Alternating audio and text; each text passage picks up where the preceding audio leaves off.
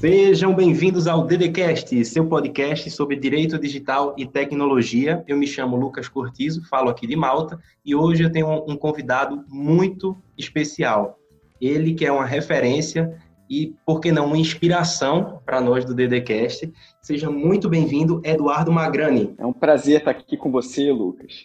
Um abraço para todos os ouvintes também. Você fala aí da Alemanha, né, Eduardo? Você está por aí hoje? Isso, atualmente eu estou morando em Berlim, trabalhando junto com uma fundação alemã chamada Konrad Adenauer, que tem um vínculo com o próprio governo alemão, nos temas de compliance e proteção de dados, né? Então, trabalho muito com GDPR, mas também projetos de inteligência artificial e desinformação em eleições. Perfeito. Então, o currículo, pessoal, eu provavelmente vocês já conhecem, Eduardo, né? Eu não estou falando é, de ninguém desconhecido, mas eu vou, vou, tentar resumir aqui o currículo do nosso convidado de hoje. Ele é PhD e mestre, né, pela PUC Rio, é Senior Fellow da University of Humboldt, em Berlim, é coordenador do Instituto de Tecnologia e Sociedade do Rio de Janeiro, ITS Rio, muito famoso, né, para quem para quem está na área do direito digital e tecnologia, e também é o presidente do Instituto Nacional de Proteção de Dados, o INPD, e é autor de diversos livros aqui que sempre recomendamos as obras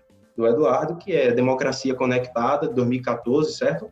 A Internet das Coisas, de 2018, e Entre Dados e Robôs, de 2019. Então, estamos aqui uma fera, uma referência mesmo. Seja muito bem-vindo, Eduardo. E eu queria começar já falando desse assunto que, que é uma das suas especialidades. Então, a internet das coisas. Né? Você tem um livro voltado para esse assunto e eu queria saber, sempre puxando para o meu lado da proteção de dados, como é que fica, se existe essa relação proporcional entre quanto mais objetos inteligentes eu tiver, por exemplo, na minha casa, menos privacidade eu vou ter? Depende muito da sua relação com as novas tecnologias. O cenário de internet das coisas, na verdade, ele se refere a diferentes fatores, como big data, algoritmos, sistemas de cloud computing, inteligência artificial, e todos esses fatores eles estão dentro de um guarda-chuva temático que a gente chama de internet das coisas. É um cenário no qual a gente tem uma tem vários é, dispositivos conectados ao nosso redor que se baseiam nesses fatores que eu mencionei, tratando dados o tempo todo e se relacionando conosco, objetos mais ou menos inteligentes, com maior ou menor conectividade, mas que cada vez mais fazem parte das nossas vidas. E por se tratarem de objetos conectados à internet, é, eles já possuem uma vulnerabilidade intrínseca. Eu falo mesmo no livro Entre Dados e Robôs, dizendo que tudo que está conectado é vulnerável. A vulnerabilidade ela existe de maneira quase inerente, mas resta as pessoas terem consciência dessas vulnerabilidades é, de cyberataques, por exemplo, mas também riscos associados à privacidade, intimidade, à proteção de dados pessoais, para tentarem se blindar o máximo possível, entendendo que 100% de segurança a gente nunca vai ter nesse cenário de internet das coisas, de hiperconectividade. Perfeito, professor, perfeito, porque é de fato é, é uma, é uma frase pronta, né? Assim, é um pensamento que vem na cabeça, porque a partir do momento em que, quando a gente fala em segurança da informação, nós olhamos para o nosso celular e conseguimos enxergar o, o, o número de, de, ameaças, né, de vírus que a gente pode pegar de um simples uso do celular, imagina se é, minha televisão, se minha geladeira, se outros objetos da minha casa também começarem a entrar na internet. Então, esse é um pensamento comum que, que a gente associa muitas vezes, mas a gente também não pode deixar de lado, eu acho, o, os bons usos da, inter, da internet das coisas, da IoT, que é, por exemplo, você fala muito bem em um, um dos seus livros, que ele pode combater crimes, não é? pode combater poluição, pode ajudar no congestionamento, até numa eficiência maior da administração pública. Então, quais seriam, assim, na, na, sua, na sua visão, os bons usos, quais são os benefícios sociais de uma sociedade conectada através dessa internet das coisas. Claro, a tecnologia ela permite tanto bons quanto maus usos também. E aí entra um componente cultural que é importante a gente ter em mente. O que, que a gente está vivendo hoje na era da internet das coisas? que se baseia nesses fatores que eu mencionei, né? Porque gera uma série de comodidades. A internet das coisas facilita a nossa vida pessoal, Hoje a gente tem as smart homes, casas conectadas, Eu conheço pessoas com deficiência física, por exemplo, um, um, um colega meu do, da Humboldt, que, que você mencionou, que é deficiente físico e tem a casa totalmente automatizada. Então, ele não precisa levantar da cadeira de roda para várias das ações que ele deveria desempenhar em casa, como é, fechar blackout, aumentar ou descer a temperatura da casa, iluminação, etc. Isso ajuda muito ele na vida pessoal e tem tudo a ver com a internet das coisas. Uma casa automa é totalmente automatizada. É, e na vida profissional, a internet das coisas também nos ajuda. Como eu falei, o cloud computing tem a ver com esse cenário. Algoritmos mais sofisticados geram valor dependendo do core business da empresa, a internet das coisas é uma mão na roda para aumentar o valor na entrega dos produtos e dos serviços para os consumidores. Então, tanto no nível micro, pessoal, quanto no nível profissional, ela tem desdobramentos super positivos. É por isso que a gente está vivendo hoje a era da internet das coisas.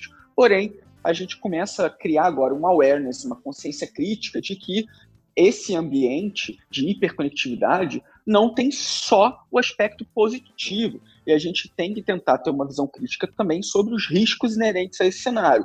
Por exemplo, riscos de cibersegurança. A gente está vivendo agora um contexto pandêmico e o número de cyberataques está crescendo vertiginosamente, inclusive no Brasil, porque as pessoas estão sendo colocadas dentro de casa sem um briefing, um guidance das empresas de como podem se proteger é, em termos de cibersegurança e privacidade, como eles tinham dentro das empresas, né? com os computadores todos preparados com VPN, firewall, antivírus, dentro de casa, nem todo mundo tem as mesmas condições que dentro do trabalho. Então, essa consciência crítica está começando a ser construída agora e para que a gente faça os usos positivos, a gente tem que ter a responsabilidade, junto com os nossos empregadores, até o Estado, fornecendo orientações também, é, para dar diretrizes de como esses riscos pode, podem ser minimizados. E eu falei que tem um componente cultural importante na era da internet das coisas, porque tem sociedades mais ou menos preocupadas com esses riscos. Então, eu, atualmente eu estou morando aqui na Alemanha, então tem uma troca muito grande com a cultura alemã. E quando eu penso em um robô doméstico como o Google Home ou Alexa da Amazon, que também automatiza uma série de processos domésticos, eu tenho em mente que aquilo pode ser um risco alto para minha privacidade. E já aconteceram casos da Alexa gravar uma conversa privada de um casal e enviar é, por erro para um colega de trabalho da pessoa, uma conversa super íntima. É, e esse robô está dentro das casas, né, a área de maior intimidade. E o componente cultural se dá da seguinte forma: eu percebo que na América Latina há uma há um uso mais acrítico das tecnologias do que em países como a Alemanha. Aqui na Alemanha, por conta do contexto histórico, de guerras, privacidade é um valor super importante aqui para cada pessoa. Então, eles só vão colocar um robô doméstico de IoT dentro do quarto se tiverem certeza de que ele está muito bem blindado e com safeguards, né, como a gente fala na área de proteção de dados, hum, para perfeito. não fazer esses data breaches, né, que tem acontecido tanto e na América Latina, as pessoas tendem a olhar mais o lado da comodidade dessas novas tecnologias do que dos riscos. Mas é, a gente ainda está tentando construir esse primeiro tijolinho aí, que é da consciência crítica, e a gente está caminhando, infelizmente, algumas vezes é movido a escândalos, né, como grandes casos como esses que eu estou citando, de grandes empresas, mas ajuda as pessoas a irem despertando não só para os benefícios, que existem, são muitos, mas também para os riscos. Perfeito, perfeito. É, e falou muito bem em relação a essa construção cultural da privacidade como um direito fundamental. Nos Estados Unidos, por exemplo, que não, não são exemplo, é, tem muita empresa, tem muito data breach que está ocorrendo por lá também. Na Europa também, a Europa puxa, eu acho que é o carro-chefe da, da proteção de dados por conta da, dessa história, né, desde uma diretiva de 95 até o GDPR, que completou dois anos agora. Então, ele já tem né, um arcabouço legislativo que permite que eles falem dessa cultura. Sem, sem dúvida, e só fazendo um complemento rápido, essa questão cultural, foi perfeito o que você falou, e ela existe até mesmo dentro da Europa. Então, quando eu, quando eu é, analiso a eficácia do GDPR dentro da Europa, eu vejo que tem uma diferença muito grande, por exemplo, entre o enforcement que a Alemanha dá ao GDPR e o enforcement, enforcement que Portugal tem dado. Existem aí fatores econômicos, é porque a Alemanha é um país muito mais rico do que Portugal, mas também culturais, de valorização da privacidade e proteção de dados também. Perfeito. É, inclusive falou da Alemanha, cada região da Alemanha tem uma, uma autoridade nacional, né? Cada uma, é, isso é bem curioso, porque se eu não me engano, eu acho que é o único país que, que descentraliza as autoridades. Então, Berlim tem uma, é, a Bavária tem outra, enfim mas é, é de fato é um carro-chefe, né? O, Sem dúvida, Alemanha... eles são muito atuantes muito, e agora muito. não são só grandes empresas que estão sofrendo sanções. A autoridade de Berlim, que você mencionou recentemente, multou uma empresa média de locação de imóveis. Veja só, é nem uma rede social, na locação de imóveis é. em mais de 5 milhões de euros por falta de compliance com o GDPR. Então, um nível né, de atuação. Perfeito. E e assim, de fato, vem, vem muita coisa, né? Quando a gente fala não só da internet das coisas, como a gente está falando, mas nesse fluxo de dados que a nossa sociedade da informação é inerente a ela, essa nossa esse nosso momento em que estamos vivendo. E só para finalizar, em relação à internet das coisas, eu, eu li no, no seu livro que você fala de uma expressão que me chamou muita atenção, que é o e-waste né, que é comprovado quando os diversos sensores inteligentes eles não causam impacto na vida das pessoas, um benefício substancial. Né, e aí eles viram esse, entre aspas, esse smart lixo. Em relação à indústria da, da internet das coisas, é, você acha que as empresas e até as próprias pessoas, os entusiastas dessa área, deveriam tratar com um pouco, um pouco mais de calma essa indústria, por também ela oferecer certos riscos?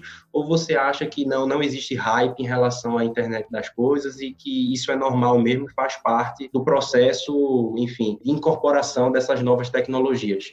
Sem dúvida, tem que ter uma responsabilidade maior com objetos de IoT, porque transformar um objeto analógico em conectado gera vários desdobramentos. Você pode atender uma demanda dos consumidores, né, que querem um objeto analógico conectado para poder é, executar uma tarefa que não executava antes, mas pode tirar a autonomia do consumidor, que não vai conseguir consertar facilmente aquele dispositivo, agora que ele tem uma camada tecnológica mais complexa, e pode levar a descartes mais rápidos também, porque você sabe como a tecnologia, a conectividade avança em progressão geométrica, né? É. Então fica obsoleta muito rápido. Então se fica obsoleta muito rápido, vai levar consequentemente a um descarte mais rápido.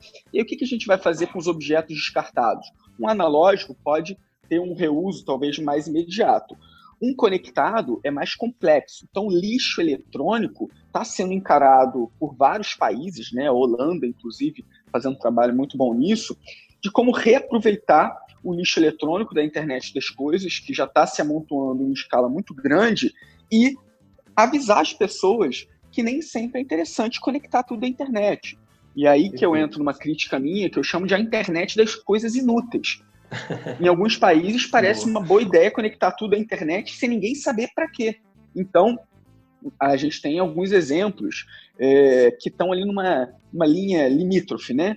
Por exemplo, uma escova de dente conectada à internet. Eu, a minha vida inteira, usei escova analógica e ainda não tenho a minha conectada, mas daqui a pouco o consumidor vai perder a autonomia de escolha, porque só vai ter escova conectada no mercado.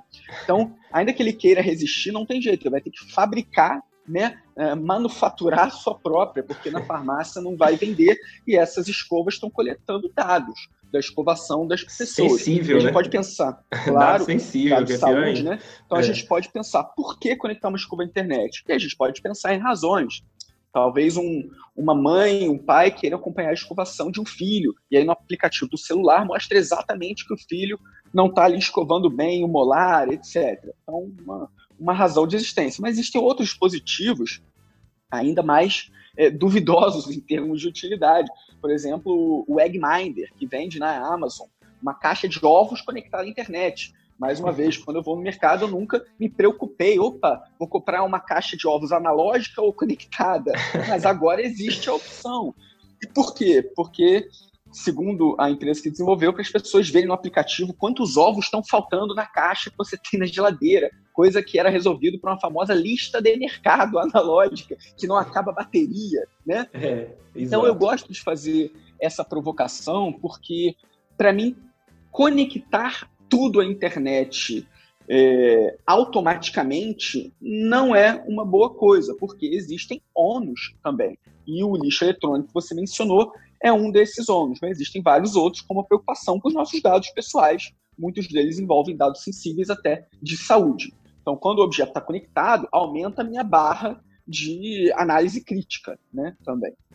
É, quando acabar essa entrevista, eu vou checar quantos ovos eu tenho, porque eu ainda não tenho a Eggminder, tá? Então eu vou. eu vou, eu vou seguir no analógico. a gente viveu tá? até hoje sem isso, né? É, eu vou seguir no analógico, eu prefiro. Eu prefiro cuidar mais dos meus dados do que, é, sei lá, faltar ovo no café da manhã. Mas, então vamos para outro assunto que, assim, é, é um mundo também, aí é outra área que você atua muito bem, e muito material, que é a inteligência artificial.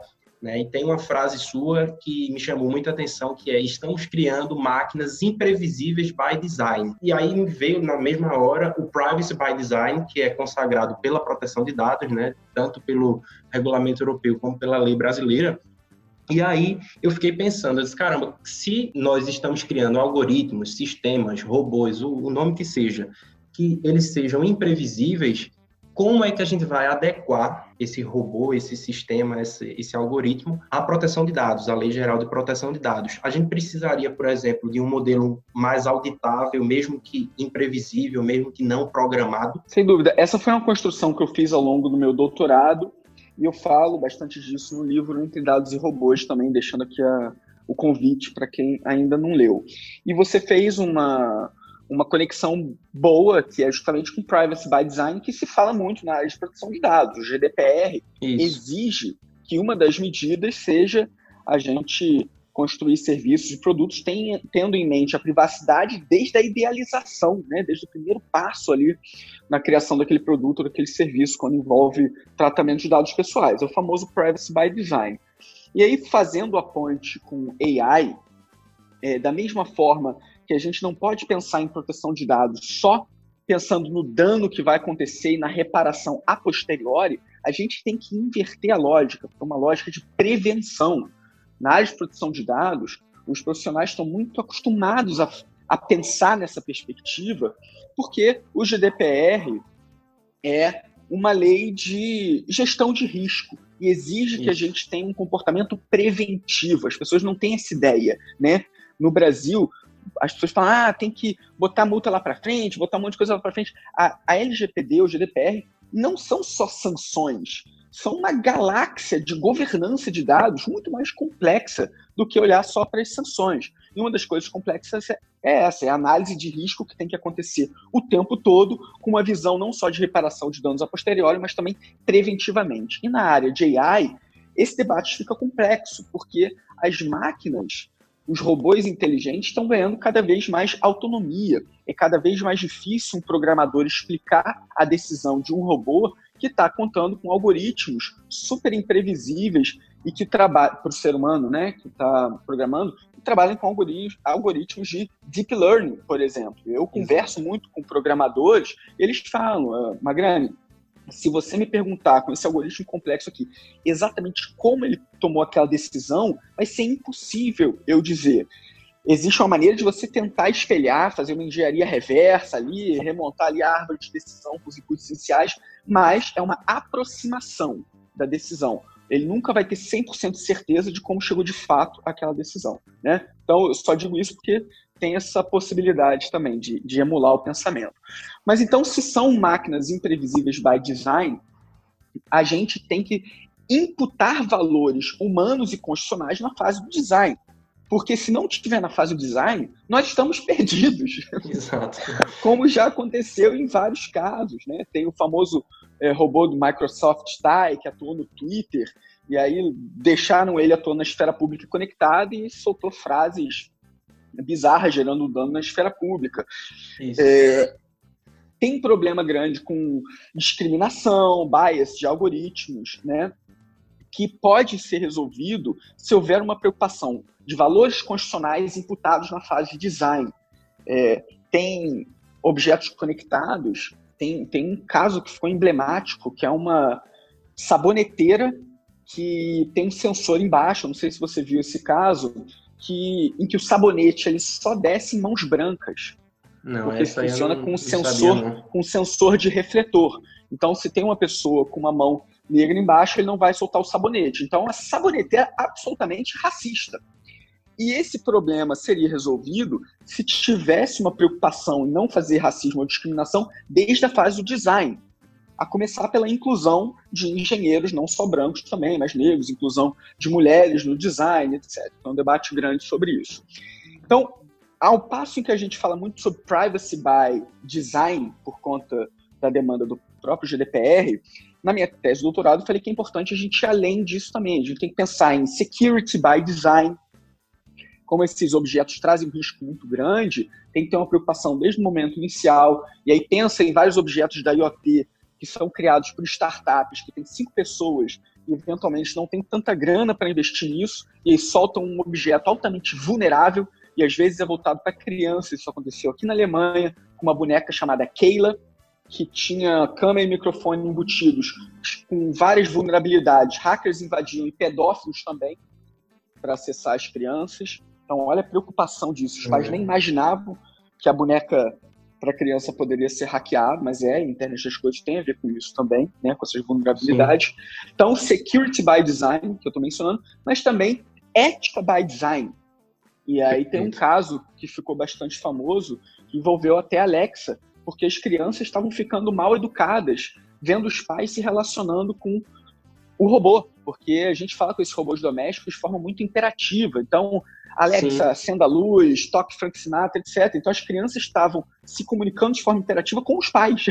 Então, mãe, acenda a luz, toque galinha pitadinha. Pai, Elas confundem, né? Elas não sabem no começo, assim, não, não conseguem ver que aquilo é um robô e mesmo assim mostra um lado do ser humano que, que talvez ele não fosse assim com outra pessoa, né? Mas a criança associa, né? Nesse caso. Porque na era da IoT da inteligência artificial, a nossa relação com robôs será simbiótica o ser humano ele transfere afeto, ele se relaciona não Isso. só com seres orgânicos, mas com artefatos também. Então a gente passa a se é, relacionar cada vez mais com artefatos cada vez mais inteligentes, cada vez mais próximos do pensamento lógico racional humano. Então isso vai confundindo um pouco a cabeça humana que ainda está parada no século XVIII, iluminista, pensando que o ser humano está acima de todas as espécies, né? É o único que consegue ter é, raciocínio lógico e tal, e não é verdade. Então a gente tem que quebrar alguns mitos, e a era da inteligência artificial vai quebrar vários, mais um baque no ego da humanidade. Então essa,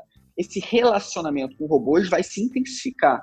A gente só está começando a discutir e sentir esses efeitos. Então, nesse cenário de relação simbiótica entre humanos e máquinas, a gente tem que pensar em levar a ética humana para a fase do design também. Então, no caso da, da Alexa, eles fizeram um input de ética by design é, em que o robô, sempre que a criança não falava de forma educada, o robô falava, olha, é, que tal falar a palavrinha mágica? Ou quando a criança era educada, dava pontos né, para a criança, agradecia, obrigado por ser tão gentil.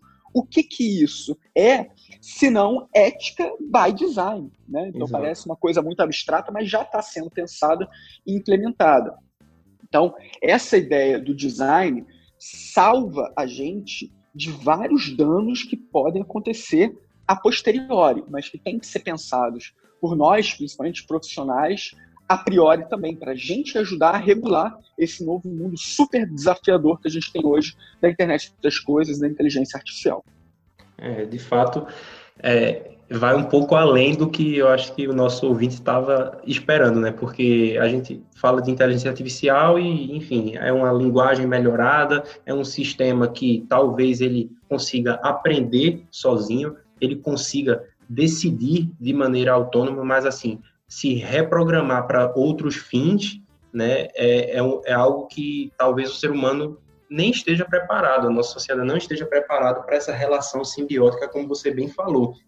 E aí, como é que fica justamente o princípio da responsabilização, da accountability? É, como é que esse agente autônomo agora, que está decidindo por conta própria, ele vai, vai ser responsabilizado se não, não apenas ele está aprendendo e está decidindo de maneira autônoma, mas também ele está se reprogramando de uma forma 100% automatizada, enfim, sem interferência humana. Como é que como é que vai ser a responsabilização desse novo agente, desse novo ser que está surgindo na natureza, digamos assim. Isso, e essa não é nem a pergunta de um milhão de dólares, já é a pergunta de um trilhão de dólares, porque tem empresas né, é. trilionárias aí, é. como a Amazon, que trabalha com processamento automatizado, algoritmos com AI super complexa, e o mundo inteiro está tentando pensar em como reduzir os riscos nesse cenário. Então, essa é a pergunta que está sendo endereçada agora. Se a gente está criando máquinas imprevisíveis by design, como é que a gente consegue criar essas máquinas colocando alguns limites mínimos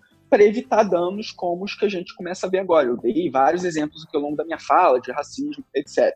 Então, tem alguns estudos saindo sobre como imputar o valor de fairness na AI, que são estudos bem interessantes. Tem programadores é, tentando encontrar uma maneira de, se não prever todas as decisões possíveis daquela máquina, tentar fazer uma bateria de testes mínimos antes de soltar isso no mercado. Eu falei da Microsoft TAI e vários estudos falaram que a Microsoft pecou não por ter colocado uma AI para atuar no, no Twitter, e sim por ter feito menos testes do que deveria. Então, o meu ponto é: se a ideia é a gente criar e trabalhar cada vez mais com AI, isso aumenta a nossa responsabilidade como cidadãos e usuários dessas tecnologias, temos que conhecer todos os riscos atrelados para poder aproveitar o melhor dos benefícios e reduzir, mitigar os riscos, mas também de quem está produzindo, e aí ainda mais, né, quem está produzindo essas tecnologias. E o Estado é que vai regular. Tem países hoje pensando em leis da inteligência artificial, o Brasil começa a engatinhar nisso, mas ainda muito menos do que outros países, e essas regulações de inteligência artificial estão falando da necessidade de imputar esses princípios, não discriminação, é, transparência no funcionamento dos algoritmos. Tem muitas empresas que reagem a isso ainda, encarando como uma questão de propriedade intelectual ou segredo de negócio, e outras pessoas dizem que é importante abrir essas black boxes porque estão governando as nossas vidas hoje. Então, as regulações começam a vir e o amadurecimento crítico da sociedade também. Como eu falei, a gente está entrando nessa era agora e essa crítica vai acontecer mais e mais. E, de certa forma, a proteção de dados é a primeira página dessa discussão. E a gente já está vendo a quantidade de problema. Você falou que o mundo não está preparado para a era da AI, mas também não estava para o mundo de governança de dados, não está ainda. Né? As pessoas acham que na Europa todas as empresas estão full compliance com o GDPR. E quando é. a gente vem atuar aqui, a gente vê que o cenário não é bem assim. Né? É. E o compliance ele nunca é, finaliza. É um norte em que sempre entra um processo diário, né? novo. Né? Você, claro, você vai ter que refazer os fluxos, o data mapping é uma coisa constante. Então, o robô ele precisa se alimentar. E ele se alimenta de quê? De dados. Perfeito. Então, o primeiro pilar para a era da inteligência artificial é a humanidade entender a importância da governança de dados. E a humanidade ainda não aprendeu como fazer isso. Por isso que está todo mundo struggling com compliance de dados. Então, a inteligência artificial vai depender de uma eficiência e eficácia, e eficácia maior da gente no tratamento de dados, já que essas máquinas vão se basear neles. E aí, outros capítulos ainda uhum. mais complexos vão seguir a partir daí, né? Como tem uma simbiose nessa relação humano-máquina, tem questões éticas profundas que vão surgir. É, outro dia eu dei uma entrevista falando sobre empresas que pegam todo o nosso big data das redes sociais e criam um avatar para gente, para depois que a pessoa falecer, os parentes poderem usar e botar isso num, num robô, por exemplo. E como o ser humano ele transfere afeto facilmente a artefatos também, eu tenho certeza que se o robô emular um pouquinho melhor ali o, o vovô fulano, para a família, aquele robô será o vovô fulano para sempre. Isso tem uma série de desdobramentos, né? Que bem, vai, bem Black Mirror, né? Vão ser tratados. É, o Black Mirror, ele é, é. assustador, é. porque geralmente as coisas acontecem nos próximos dois, três anos, né? É, isso. isso é o que tem mais, de mais assustador no Black Mirror. É perfeito, é muito baseado na nossa vida. E, assim, é, é de fato, é uma discussão, você falou muito bem, eu concordo 100%, né, que muitas vezes o, o tratamento discriminatório de uma inteligência artificial, que muitas pessoas associam como uma vilã, eu não concordo que seja uma vilã, porque nenhuma, uma, nenhuma tecnologia é boa ou é ruim por si só, então depende do uso e principalmente depende dos dados. A partir do momento em que essa inteligência artificial ela é alimentada por dados, então citar como exemplo o da de uma grande empresa que estava fazendo a seleção de novos empregados e só estava selecionando homens, porque aí quando foram ver a base de dados daquela empresa, ou seja, quem já trabalhava naquela empresa, 50% mais um, a maioria era homem. Então, a inteligência artificial associou que homem era a melhor opção para selecionar um novo empregado. Então, quando você tira esse enviesamento, essa tendência dos dados, você consegue, ou pelo menos potencialmente você consegue, é, tornar a inteligência artificial mais justa. Sim, isso acontece com episódios de racismo, como eu mencionei também, né, para falta de inclusão no processo de design. Agora, você tocou num ponto importante, que é tratar a AI como vilão, e tudo que a humanidade não conhece bem ou tira da zona de conforto já vira logo um vilão de é, filme. Exato. E a AI, ela absorveu muito dessa ficção científica e traz uma visão errada para a gente hoje. As pessoas imaginam que a AI é, vai evoluir para esse exterminador do futuro, que vai virar o olho Exato. de azul para vermelho, pegar uma metralhadora e querer matar a humanidade. E vai errar quem acha que vai acontecer isso, porque pode até matar a humanidade, mas não dessa forma.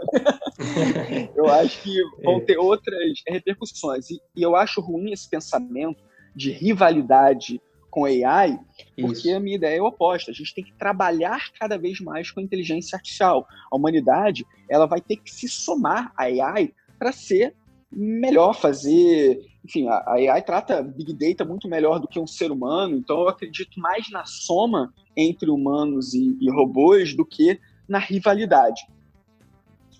Perfeito, eu, eu concordo muito e, e, e a gente está fazendo nossa parte, né, professor? A gente está aqui debatendo, está aqui trazendo o, o lado obscuro, enfim, os, os maus usos da, da, da AI, porque, de fato, é uma tecnologia que mexe, é uma tecnologia que mexe com o nosso dia a dia, então não tem como hoje você acordar e dormir sem ter contato, até você nem sabe, né, mas sem ter contato com algum algoritmo é, de aprendizagem, enfim, automática. Então, já tem uma relação simbiótica. E, e, falar do, dos maus usos não significa entrar numa visão de rivalidade. A gente Perfeito. tem o dever, a responsabilidade de entender os maus usos, porque é Exato. é assim que a gente vai conseguir mitigar danos e riscos.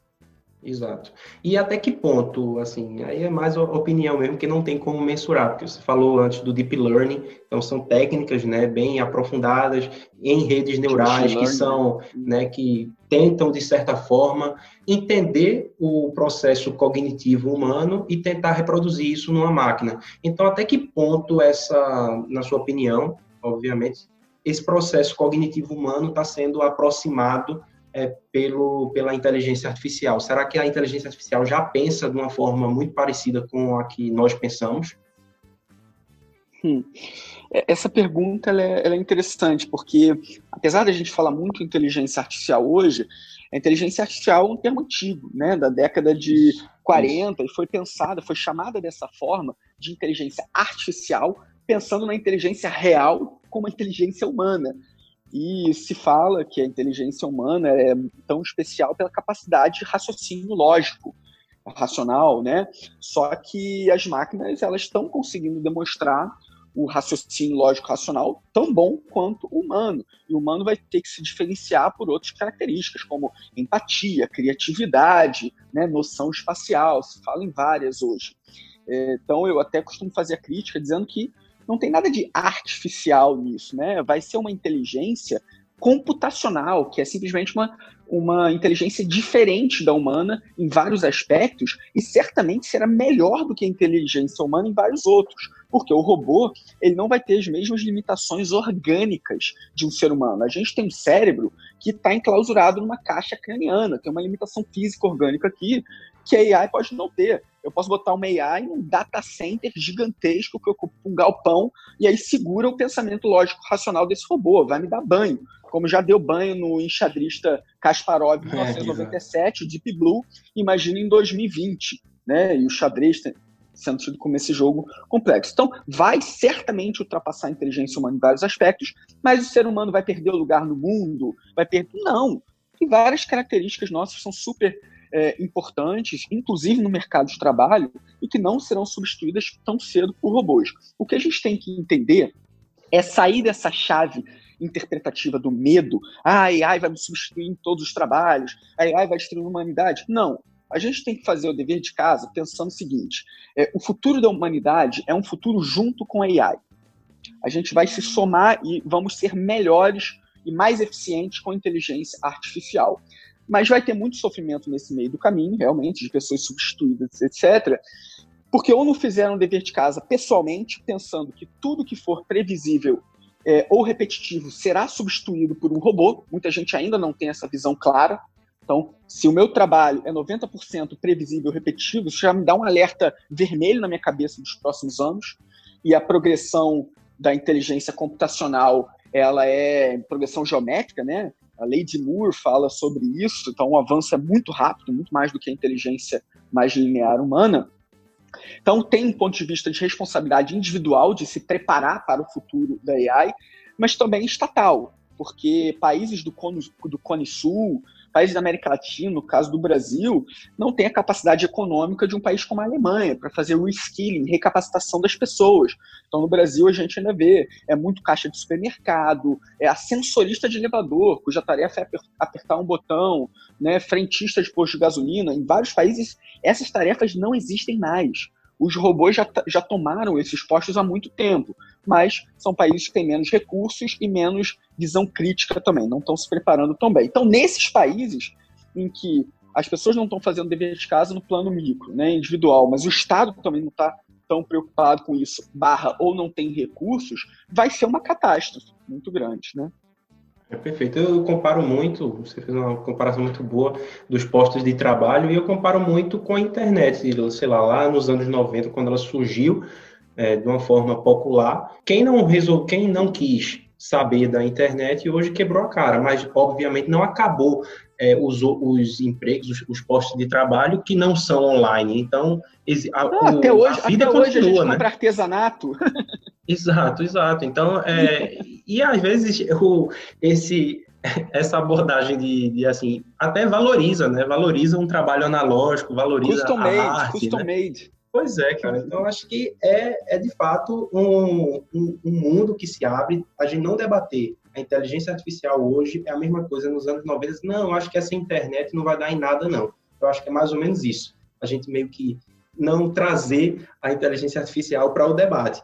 E, um, e, o, e o debate que, que também a gente não pode deixar de, de, trazer é justamente esse debate ético que você bem falou lá no começo. Porque na minha cabeça, professor, eu, eu imagino o seguinte, que a gente vive numa democracia e aí a gente elege um governo e esse governo vai ser investido para promover um debate, enfim, consulta associações, institutos, é, o próprio povo e desse debate ele vai chegar a uma lei que vai estabelecer uma moldura, né? Ou seja, os limites jurídicos, que é nesse limite jurídico de direitos fundamentais, de direitos humanos também, como a gente bem falou, a gente está falando de vários assuntos que mexem com direitos humanos, e aí a gente tem que tentar inserir a inteligência artificial nisso, nessa arquitetura né, construída. Só que seria muito utópico da minha forma pensar que, enfim, a inovação, os novos usos da inteligência artificial vão vir após esse longo processo, digamos assim, ideal, né, que primeiro o governo consulta, tem um debate ético e só depois é que a tecnologia vai ser inserida. É muito, é muito utopia por minha parte pensar dessa forma, é, wishful thinking, né? A gente gostaria que fosse dessa forma, Exato, é. mas não é, e a gente, é. a gente, vê isso com proteção de dados, né? Eu gostaria que todas as empresas e órgãos públicos que tratam os meus dados pessoais hoje estivessem com full compliance, mas está longe de ser esse cenário ideal. Então, isso vai acontecer com a AI. Já estão sendo colocados nas prateleiras produtos dotados de inteligência artificial, sem que houvesse uma preocupação com ética, segurança e privacidade by design e aí episódios vão acontecer de, de danos, eventualmente reparação de danos também, e a gente vai tendo que refinar esse, esse cenário. Agora, um ponto que eu queria chamar atenção uhum. é, aqui na nossa conversa é a gente está tentando construir primeiro a, essa base informacional, para que as pessoas, primeiro, conheçam o que é inteligência artificial, conheçam o que é a internet das coisas e saibam não só dos benefícios e comodidades que geram, que essa é a parte mais óbvia, mas também de todos os riscos atrelados. E a gente ainda não chegou num nível é, adequado de consciência sobre esses fenômenos, mas chegaremos em breve. Chegaremos em breve. Ou através de uma constante capacitação e formação das pessoas para esse cenário, ou através de episódios catastróficos de danos. É, perfeito. É, é, é, difícil mesmo assim pensar nesse, nesse mundo ideal em que primeiro a gente né, debate e a ética está bem, porque a gente vê várias tecnologias que usam inteligência artificial, carros autônomos, aí tem, o, tem os problemas, os acidentes, aí a gente fala, opa, calma, não é bem por aí. Então, é um processo em que a gente não pode desistir, né, professor? A gente tem que debater, porque até a gente tem que reconhecer, eu sempre falo que a tecnologia ela anda mais rápido que, do que a capacidade do governo em promover esses debates e, e aprovar leis. Então, o ideal era que fosse o contrário. Você fala bem, eu acho, no livro, no, no seu livro, você fala na tecnorregulação, né, que talvez seja essa inversão nessa ordem, que é quando a tecnologia vem primeiro e depois a gente teria que fazer o debate sobre essa, essa tecnologia.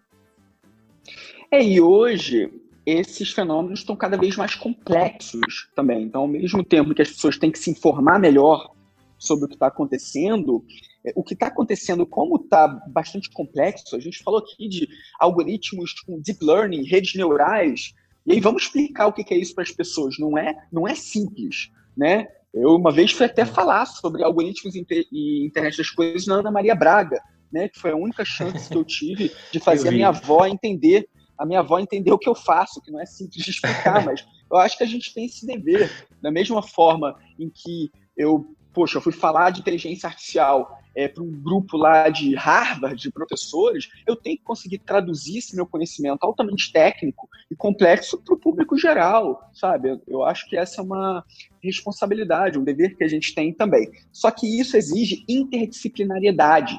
Trabalhar com direito digital, proteção de dados, AI, é trabalhar numa fronteira entre vários conhecimentos. Então, você lê o livro Entre Dados e Robôs, o Entre Dados e Robôs tem um capítulo gigantesco de proteção de dados, que contrasta ali GDPR com LGPD, mas o terceiro capítulo é ética, filosofia e antropologia pura. E não foi fácil dar esse salto, porque a minha bagagem toda sempre foi jurídica, graduação, mestrado, doutorado em direito. E para escrever Entre Dados e Robôs, eu tive que sair da minha zona de conforto e ler filosofia pra caramba. Porque foi isso que me permitiu sair de uma camisa de força jurídica para ter uma leitura mais interessante desse fenômeno complexo e altamente interdisciplinar que a gente está tendo. Então, para ser, para a gente ter um bom profissional nessas áreas hoje, é necessário que esse profissional consiga ser altamente interdisciplinar e comunicar coisas complexas não só para o público especializado, mas para o público geral também. É assim que as pessoas vão conseguir se informar melhor.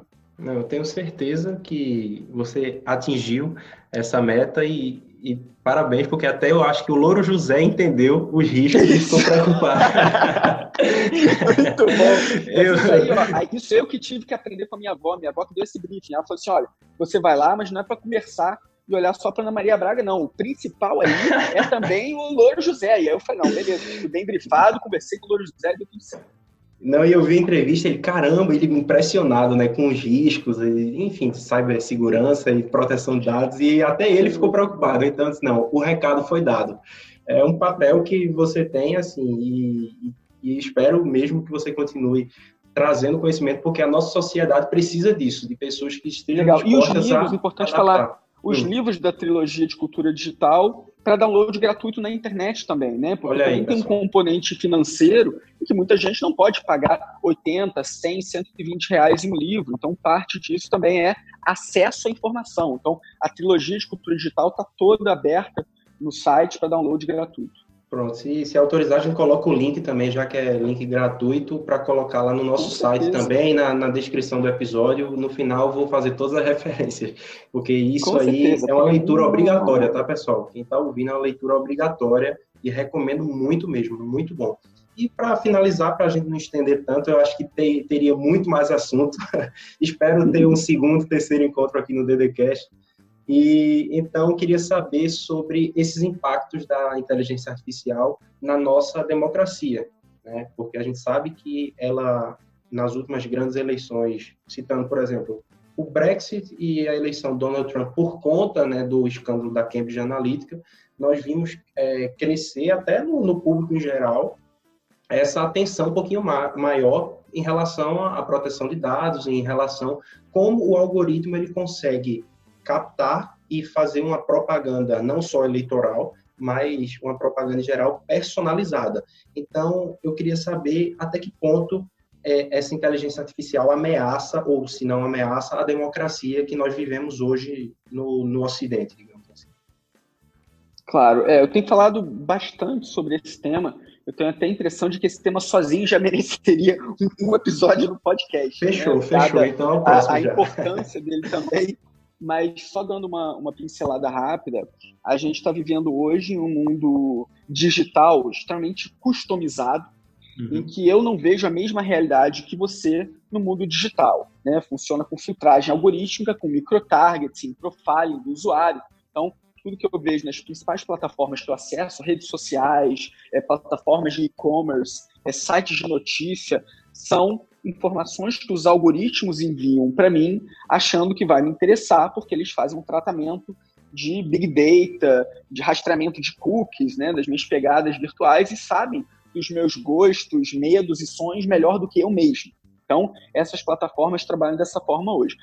E esse tipo de relação que a gente tem hoje com informações, algoritmos e AI está tocando a política e processos democráticos. Escândalos como do, da Cambridge Analytica mostrou como que uma consultora política, Cambridge Analytica, sabia dos medos individuais de cada pessoa e conseguia enviar matéria relacionada àquele temor. Então, conseguia uma conversão maior de swing voters para um ou outro lado, porque é muito direcionado. Isso é temerário. A gente ainda não tem tanta consciência sobre esses fenômenos, é, uso de algoritmos, AI, Big Data para manipulação político-democrática. É, a humanidade tomou um susto com Cambridge Analytica, mas isso já está mapeado pelos especialistas há muito tempo. Você falou do livro Democracia Conectada. Se você abrir o capítulo segundo do, do sumário, né, do Democracia Conectada, tem ali os principais desafios para a concretização da democracia digital. E ali tem, eu falo de polarização do debate, eu falo da teoria do filtro bolha, que a gente está preso nessa câmara de eco que leva à radicalização de discursos e polarização, que é o que a gente está vendo no Brasil hoje. E esse livro começou a ser escrito em 2011. A gente está em 2020 agora, com as pessoas entendendo o que, que é um, um filtro bolha e a polarização e radicalização de discursos. Então, são mecanismos que têm a ver com hiperconectividade, com inteligência artificial, que podem sim ser usados para o mal, né? para manipulação política, sem as pessoas terem uma consciência suficiente sobre isso. Então, por isso que eu tenho falado muito sobre esse fenômeno, como que a gente vai regular desinformação hoje em dia, como vai regular uso de bots né, e inteligência artificial nesse contexto de campanhas eleitorais. E eu digo que hoje a gente tem democracias hackeáveis e cérebros hackeáveis porque as pessoas não estão tendo ideia do quão fácil é manipular é, uma pessoa hoje por conta desses fatores.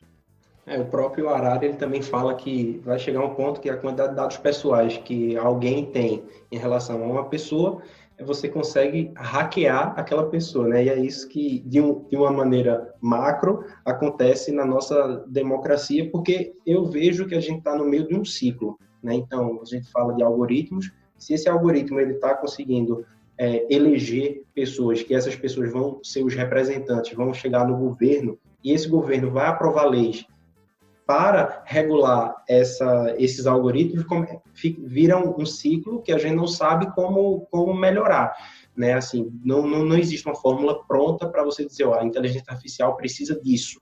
Né? É muito difícil falar em relação a inteligência artificial, porque já é um mundo. E quando você entra nesse na democracia é, conectada, na democracia em meio à inteligência artificial, o desafio fica ainda maior, né, professor? Então, é muito, é um problema que chega a ser filosófico mesmo. Claro. É por isso que eu fui dar lá na filosofia, mas não tem é. nem solução pronta nem mágica, porque no Brasil a gente tem vários projetos de lei tentando dar soluções mágicas a problemas complexos, como inteligência artificial, bots e fake news também, né? A gente tem hoje no Congresso Nacional mais de 30 PLs para tentar propor solução mágica para o problema da desinformação no Brasil, que não vai ser resolvido com isso. É, não é LGPD sozinho que vai resolver, mas é um pilar importante. Tem fatores culturais aí brasileiros que levam à propagação maior de fake news. Então, não é um projeto de lei mal construído que fala até numa expressão super problemática e a técnica como fake news que vai conseguir dar conta de reduzir os problemas desse cenário. E isso está acontecendo é, em outros países também, né? Não é um fenômeno só brasileiro. Então não tem solução dada nem mágica e vai exigir ajustes no meio do caminho. Né? O próprio GDPR, você sabe bem isso, trabalhando aqui na Europa com isso também, ele já está em vigor há mais de dois anos, mas está sendo revisto agora. A gente vai ter uma revisão saindo agora em junho, que os especialistas estão esperando, que vão tentar analisar né, o que que o, o que está dando certo, o que, que não está. Então, isso vai acontecer com a inteligência artificial também nas suas regulações. Pois é, é difícil porque chega a um ponto que eu já me questionei muitas vezes em relação a isso, é, de ver como, como a gente está sendo influenciado, como é difícil a gente assumir que está sendo influenciado, né, de dizer, não, eu decidi que eu vou apoiar fulano de tal. É, muitas vezes você não consegue nem assumir que você está sendo vítima até de um, sei lá, de um bom... Você está sendo bombardeado é, por, por informação e, pior, por desinformação, né, professor? Então, é algo muito sério e, e assim, essa questão da fake news mesmo, como, qual, o quão prejudicial à nossa sociedade é a fake news nesse processo democrático? Totalmente. É, eu tenho dito agora que a gente, nesse período de quarentena que a gente está vivendo, a gente tem que dar conta de dois vírus é, é. gravosos no Brasil: o vírus do corona e o vírus da desinformação, porque afeta a gente no nosso plano individual e pode levar a processos democráticos é muito complicados, né, que são baseados em manipulação política das pessoas. E como você falou, nem todo mundo tem consciência sobre isso. Então essa é a parte grave da coisa. Não, mas já vamos deixar marcado aqui, pessoal. Pode ficar tranquilo que a gente vai trazer um episódio top no futuro sobre inteligência artificial e os impactos na democracia, que eu acho que a gente tem muito o que espremer, né, professor? Com certeza, vai ser um prazer. Pois olha, então muito obrigado. Queria que você deixasse agora, enfim, seus, seus perfis, LinkedIn, Instagram, qualquer site, onde é que o pessoal é, acha o, o, seu conteúdo e principalmente esses livros que a gente recomenda muito. vou deixar na descrição do episódio, mas fique à vontade aí para divulgar seus canais aí para os nossos DDcasters. Ótimo, legal. É, as redes são abertas, eu sou muito ativo, publico muito, muita coisa nas redes sociais. A família é pequena, então se vocês digitarem Eduardo Magrani, provavelmente vocês vão me achar já. Então no LinkedIn, Facebook, página aberta também. E no Instagram é Eduardo Underline Magrani. E eu tenho um site pessoal, eduardomagrani.com, que tem uma bateria de publicações minhas. E a trilogia, ela ganhou recentemente um site próprio, né, uma landing page, então, se vocês digitarem no buscador preferido de vocês, é, que eu já imagino qual seja, né? que é o DuckDuckGo. Espero, é. Quem escuta o DDCast, quem acompanha o professor Eduardo Magrande sabe que é o DuckDuckGo. Thor, DuckDuckGo. Então, se vocês googlarem Trilogia Cultura Digital, vocês já vão ter ranqueado ali a página para baixar gratuitamente os três livros. E se fizerem isso, é uma honra para quem já tentou publicar em Creative Commons, em licença aberta, sabe que não é fácil convencer uma editora a publicar livros em formato aberto. Então, foi algo que exigiu muito esforço meu. Espero que vocês aproveitem. Pessoal, então o recado está dado. eduardomagrande.com, as redes sociais dele também, o site é muito bom, tem blog, tem muito artigo para vocês. E, lógico, o, os livros de graça, vocês estão em casa, espero que vocês estejam em casa, estejam bem e, e com tempo para ler as obras do, do nosso grande Eduardo Magrani. Professor, muito obrigado pela sua presença. É, Eu que agradeço. Eternamente grato pela sua presença hoje aqui. E, e, as portas estão abertas e com a pré-marcação aí de um segundo episódio, tá certo? Oh, com certeza. Gravaremos presencialmente em Malta em breve. Opa! Então vamos deixar passar a quarentena. Vai, quando reabrir o aeroporto, está marcado, então. Isso, muito bom. Olha, o prazer enorme foi meu. E obrigado para todo mundo que escutou o podcast também. Então é isso, pessoal. Na descrição do episódio vai estar todos os links. Também acompanhe a gente lá no direitodigitalcast.com ou no nosso Instagram Direito Digitalcast. Um abraço para vocês e até a próxima.